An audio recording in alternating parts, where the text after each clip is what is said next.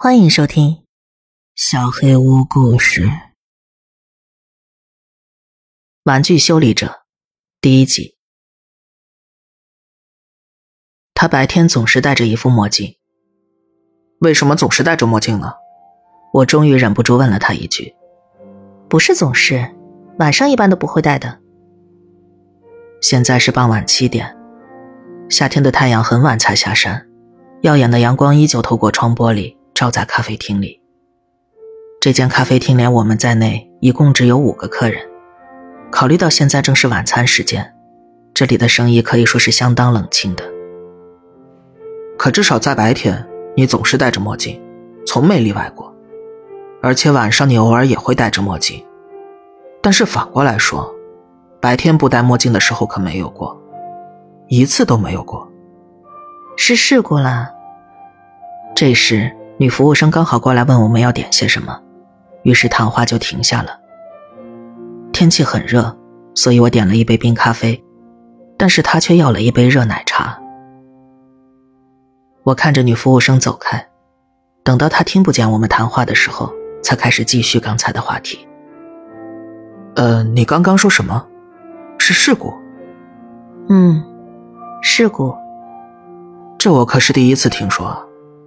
你以前怎么从来没告诉过我呢？因为你从来没问过呀，而且又不是什么大不了的事故。我稍稍觉得有点奇怪，确实常常会有人整天戴着墨镜，就为了掩饰事故留下的伤痕。可如果只有白天才戴的话，那就有点说不通了。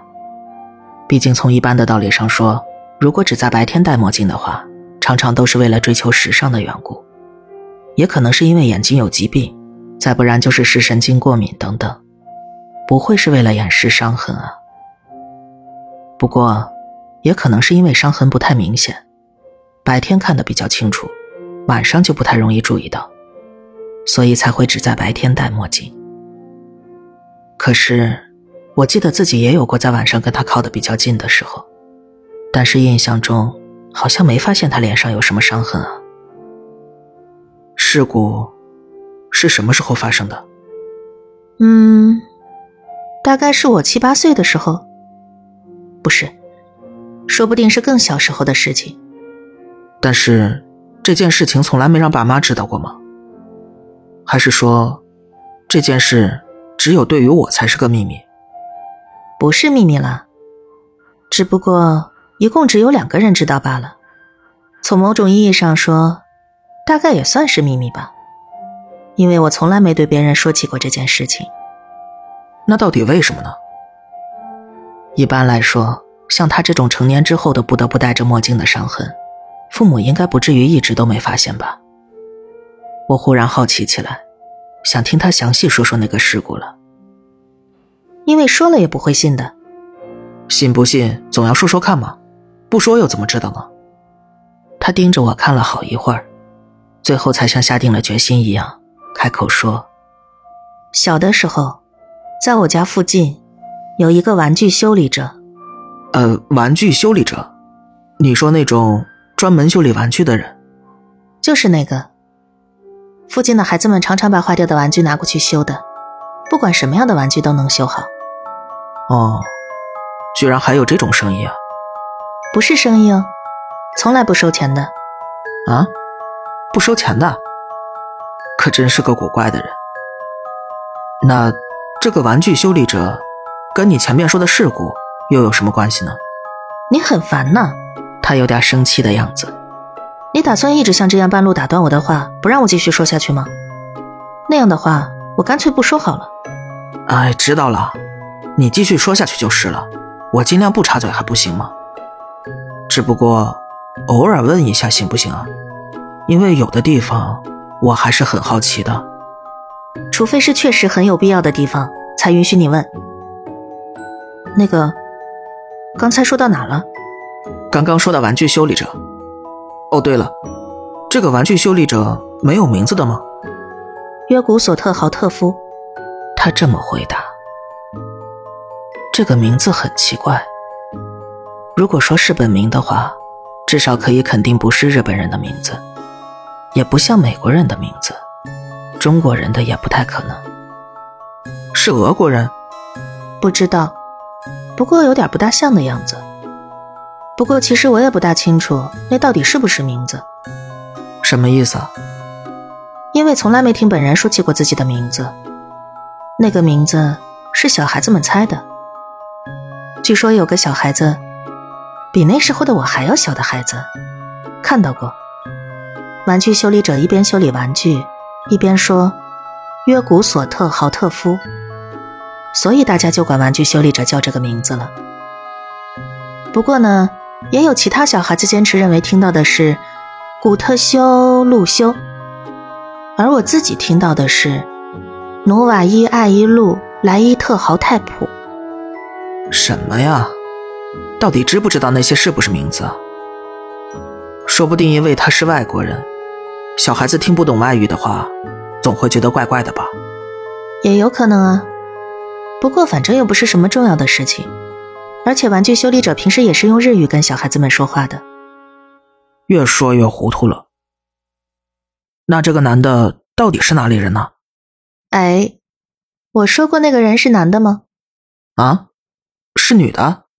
也不太清楚。呃，等等，我感觉自己真要被弄傻了。换句话说，这个人的名字可能叫约古索特豪特夫，也有可能叫古特修路修，还可能叫别的什么。他的国籍不详，性别也不详，这就是你讲的玩具修理者。正确。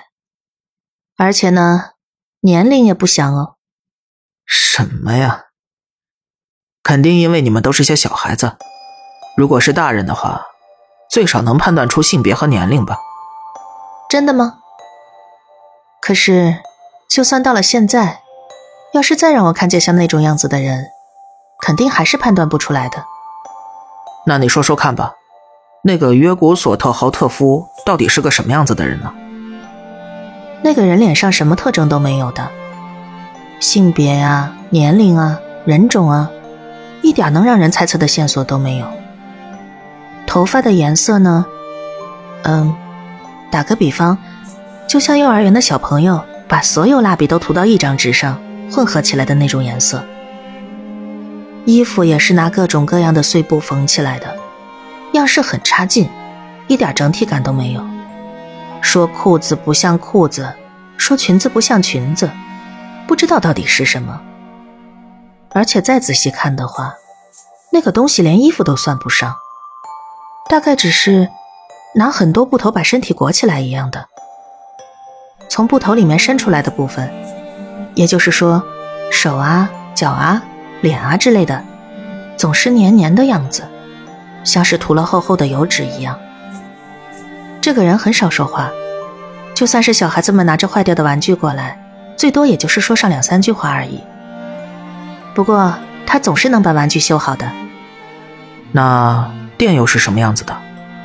没有店，都是直接拿到玩具修理者家里的。啊，不过，说不定只是我们自己把那个当做玩具修理者的家呢。那是一间小屋子，坐落在两间没人住的房子中间。那个小屋子，像是用了许许多多大大小小、五颜六色的石头堆起来的。小的石头只有米粒那么大，大的石头。说不定有大人的头那么大，那些石头就像木工做出来的木制品一样，全都很平滑、很紧密的组合在一起。远看的时候，感觉像是一座沙石堆起来的小山；可近看的话，不知道为什么，就有一点感觉像家的样子。原来那个人不是无家可归的流浪汉呢。小孩子们如果玩具坏掉了，就会拿着到玩具修理者那里去。新的也好，旧的也好，简单的也好，复杂的也好，陀螺也好，风筝也好，竹蜻蜓也好，喷水枪也好，机器人也好，遥控车也好，游戏机也好，游戏卡也好，只要是坏了的玩具，不管什么东西都会拿过去修的。不会吧？真的全都能修好吗？全都能修好，像游戏卡那样复杂的东西都能修好的。说不定只是游戏卡的电池没电了吧。说到底，玩具修理者大概只是一个心灵手巧的怪人，顶多比别人观察东西更仔细罢了。孩子们把坏掉的玩具拿给玩具修理者去修的事情，对于大人来说可是秘密呢。因为如果让大人知道玩具坏了，是会被骂的。可是有了玩具修理者就可以放心了，不管多贵的玩具坏了，都可以不用跟大人们说，也不用偷偷拿零用钱去修理，交给玩具修理者就行了。女服务生把冰咖啡和热奶茶送了过来，我们都沉默了下来，一直到女服务生走开。这时我们注意到太阳已经渐渐落下山去了，于是她微微笑着，用两只手慢慢把墨镜摘了下来。一双眼睛展现出来，眼睛里是她那无论什么时候都很美丽的瞳仁。那么，到底什么时候才能说到关于事故的事情啊？我打破了沉默。他睁大眼睛瞪着我：“什么呀？都是因为你的原因才没说下去的。不知道是谁说要管住自己的嘴，问题却一个接一个。对不起，对不起啦。可是我觉得你说的话很奇怪嘛。”那有没有人亲眼看到过玩具修理者修理玩具的时候？看到过。首先呢，玩具修理者会把坏掉的玩具拆成一块一块的，就算是用胶水粘起来的部分，也可以很干净的拆开来。如果有两个以上的玩具，也是要先把它们全部拆开，常常会拆出几十个、几百个部件，然后玩具修理者就会带着很满意的表情。仔细观察这些部件，接着就开始发出古怪的叫声。约古索特豪特夫。对啊，不过别的叫法也有好多好多呢。反正接下来，玩具修理者会把部件一个一个捡起来，再组合到一起。一个玩具装好之后，再开始装第二个。可要是这样装的话，部件会混到一起吧？混到一起也没关系，反正玩具最后确实都能动起来的。什么呀？你在逗我玩吧？好吧，关于玩具修理者就说到这里好了。赶快跟我说说关于事故的事情吧。有一天天气非常热，下午两点的时候，气温差不多有四十度的样子。可就算是那么热的天气，我还是被迫要充当保姆，照顾我才十个月大的弟弟道雄。我就一直想不通。不知道到底哪个朝代留下来的习惯，为什么稍大一点的孩子一定要充当婴儿的保姆？可是爸爸妈妈都很严厉的，根本连问一下都不允许。有一次我背着道雄的时候不小心把道雄的头撞到柱子上了，然后我就被狠狠的骂了一顿。妈妈抓着我的头发，一边说让你也尝尝道雄的痛苦，一边把我的头往柱子上撞。那天晚上。爸爸听说这件事之后，把我绑在了自家的门柱上，一直到第二天才把我放开来。一整晚，我的眼泪水一直在眼眶里打转，但是不敢哭出声来。我不知道哭出声来的话，还会受到什么样的惩罚。而且，在无边无际的黑暗里，我一直到早上都不敢闭上眼睛。可我越是盯着黑暗里看，越是会看到不想看的。不能看的东西，而且附近的野狗很多，有几十头轮番跑过来嗅我身上的味道，实在让我害怕的不得了。因为以前发生过这样的事情，所以虽然天气很热，我也只有默不作声的背着道雄到附近的店里去帮忙干活。那时候我常常会在路上遇到附近的小孩子们，但是我总像逃跑一样急匆匆躲开他们。有时候也会遇到他们拿着坏掉的玩具到玩具修理者那边去，但是我既没有玩具，也没有洋娃娃，所以对于我来说，其实和玩具修理者一点关系都没有。等一下，我打断他的话，你刚刚说你听到过玩具修理者的叫声，既然是听到过叫声，那就应该有拿着玩具去修理的时候吧？那天我遇到一个拖着一只死猫走过去的小孩。他完全无视我的问题，自顾自的往下说。我就问那个孩子，为什么要拖着一只死猫啊？你问这个呀？这只猫是我爸爸给我买的，可是刚刚跟他玩的时候，他把我抓伤了，我就狠狠踩了他一下，然后他就不会动了。所以现在把他拿到约古索特豪特夫那边去修一下，不然爸爸发现的话，肯定会被骂的。这个孩子的想法好奇怪呀。说不定是因为年纪太小了，还分不清宠物和玩具的区别吧。或者不如说，在他们那个年纪，根本就搞不清楚生物和非生物有什么不同的地方。只有等长大一点，才会慢慢了解有关自然的知识吧。那个小孩说完之后，就继续拖着死猫往玩具修理者小屋那边走，而我则开始爬一座横穿国道的天桥。天气实在太热了，大家都尽可能待在家里不出来，所以天桥上面一个人都没有。国道上的车也很少，很长时间才会开过去一辆。现在回想起来的话，说不定当时根本没有必要老老实实爬天桥的。但是我那时候太小了，完全想不到那一点。天桥的台阶对于小孩来说是很陡的，爬到一半的时候，我的身子已经站不稳了，全身都是汗，像是泡在水里一样。道雄也哇哇哭个不停。我又恶心又想吐，浑身发冷，已经没办法再继续往上爬了。可是回过头，我又想到。如果我花的时间比需要的时间长的话，妈妈不知道要发火成什么样子。所以我只好硬拖着自己两条腿，一步一步往上面爬。然后就在那个时候，我和道雄从台阶上滚了下来。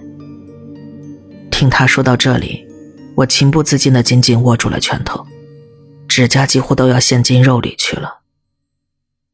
有好长一段时间。我的身子动都动不了。说是动不了，其实最初的时候完全是昏过去了。等到清醒过来，因为又惊又痛，身子根本动弹不得。然后我就突然感觉到脸上疼得受不了，于是试着伸手去摸，一摸，手上就沾满了黏糊糊的血，好像从额头到鼻子有一道严重的伤口。血滴滴答答的滴着，天桥上不少地方都积得一滩一滩的。这时候我忽然想起来，道雄没在哭。然后我就发现，他居然是被我压在身子下面的，一动都动不了了。我赶紧跳起来，把他从背上放下来检查，但是他身上哪里都看不到出血的地方，可就是不会动了，完全都不动了。而且，连呼吸都没有了。你是在开玩笑的吧？我开始冒冷汗了。道雄死了。一开始，我想到自己以后再也不用照顾他了，就有一种如释重负的感觉。可是过了一会儿，我又想到，如果父母知道了这件事情，不晓得会大发雷霆成什么样子。于是我又开始感到非常害怕。能不能就这样把道雄死掉的事情隐瞒起来呢？假装道雄还活着，哄着死了的道雄往他嘴里喂牛奶，会怎么样呢？说不定我还可以帮他一起洗澡。对，我还能练习腹语术，再在道雄背上开个洞，把手从里面伸进去，就可以时不时让他动一下。那样的话，就不会露馅了。可是，如果真的这么假装的话，又到底要假装到什么时候呢？道雄虽然现在还是个婴儿，可是他会长大的呀。怎么办才好呢？也许每天把他的身体拉长一点就可以蒙混过去了。可是接下来道雄又要去上幼儿园了，我不能跟着他到幼儿园去啊。也许我可以把道雄的身子掏空，自己钻进去，假扮成道雄，行不行呢？可那时候，我说不定比现在长得更大，如果钻不进去该怎么办？而且女孩子和男孩子根本不一样的呀，怎么能蒙混过去呢？还有，要是什么时候道雄结婚的话，我又怎么能和女人结婚呢？行不通的呀！我一边胡思乱想，一边背着死了的道雄，摇摇晃晃、漫无目的的走。要是有人看见那副样子的话，一定会毛骨悚然的。不过当时并没有行人，偶尔过去的汽车速度又很快，根本没人注意到我们。两个小时过去了，天气还是一样的热。道雄渐渐开始发出臭味了，脸上的颜色也渐渐变黑，根本没办法再假装他还活着。他的舌头也垂到外面来了，眼睛啊，耳朵呀，鼻子呀，都有汁液一滴一滴滴下来。而我身上的伤口，血虽然渐渐止住了。但是也发出和道雄身上一样的臭味。就在那个时候，我头脑里突然跳出来一个很好的主意。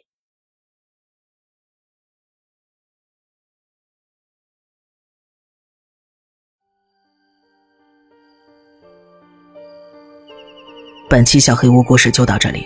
如果你做噩梦的话，没有关系，我会来把它吃掉的。我是小黑屋的墨。那我们梦里再见了。